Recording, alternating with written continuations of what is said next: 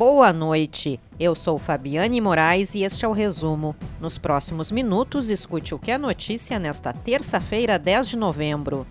A Agência Nacional de Vigilância Sanitária decidiu manter a suspensão dos testes de estudos clínicos da vacina Coronavac. De acordo com o presidente da agência reguladora, Antônio Barra, a decisão foi tomada pela área técnica da Anvisa o setor não teria recebido detalhes suficientes do Instituto Butantan, laboratório que conduz os estudos da Coronavac no Brasil. Um dos voluntários do estudo morreu. Conforme o IML de São Paulo, a causa do óbito foi suicídio. A família do homem tinha pedido sigilo sobre a causa da morte por questões religiosas. A Comissão Nacional de Ética e Pesquisa divulgou nota defendendo a continuidade dos estudos com a vacina Coronavac. No entanto, ainda não há previsão de retomada dos testes. E a seguir, Rio Grande do Sul ultrapassa 6 mil mortes por coronavírus. Abel Braga assume como técnico do Internacional. A previsão do tempo para esta quarta-feira. O Rio Grande do Sul ultrapassou a marca de 6 mil mortes por coronavírus nesta terça-feira. São mais de 260 mil casos registrados desde março. O Internacional tem novo técnico, mas o nome é um velho conhecido dos Colorados. Abel Braga assume o vestiário no Beira Rio pela sétima vez. O treinador assinou o vínculo pelos próximos quatro meses, já que a temporada termina em fevereiro.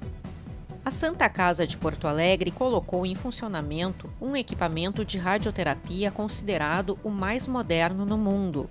O novo acelerador linear é uma unidade hospitalar exclusiva para prevenção, diagnóstico e tratamento de câncer. A polícia identificou o jovem morto a tiros no bairro Partenon, em Porto Alegre, na noite de segunda-feira. Trata-se de Taylor Goulart Garcia, de 23 anos.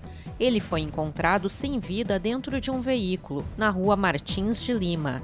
Testemunhas disseram que homens armados passaram pelo local e dispararam.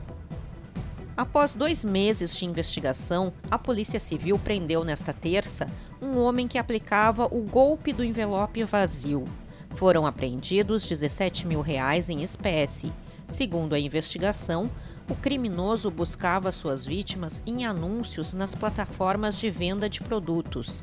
No momento da compra, ele enviava comprovantes de depósito realizados, mas os papéis eram depositados sem o dinheiro. A vítima não percebe a falta de compensação na sua conta e entrega a mercadoria para o criminoso. O tempo seguirá instável no Rio Grande do Sul nesta quarta-feira. A chance de pancadas de chuva no sul e no leste do estado, incluindo a região metropolitana desde as primeiras horas da manhã. Nas outras regiões do estado, o tempo segue abafado e com predomínio de sol. Para ler essas e outras notícias na íntegra e gratuitamente, acesse agorars.com. Acompanhe AgoraRS também nas redes sociais. Obrigada pela sua companhia e até amanhã.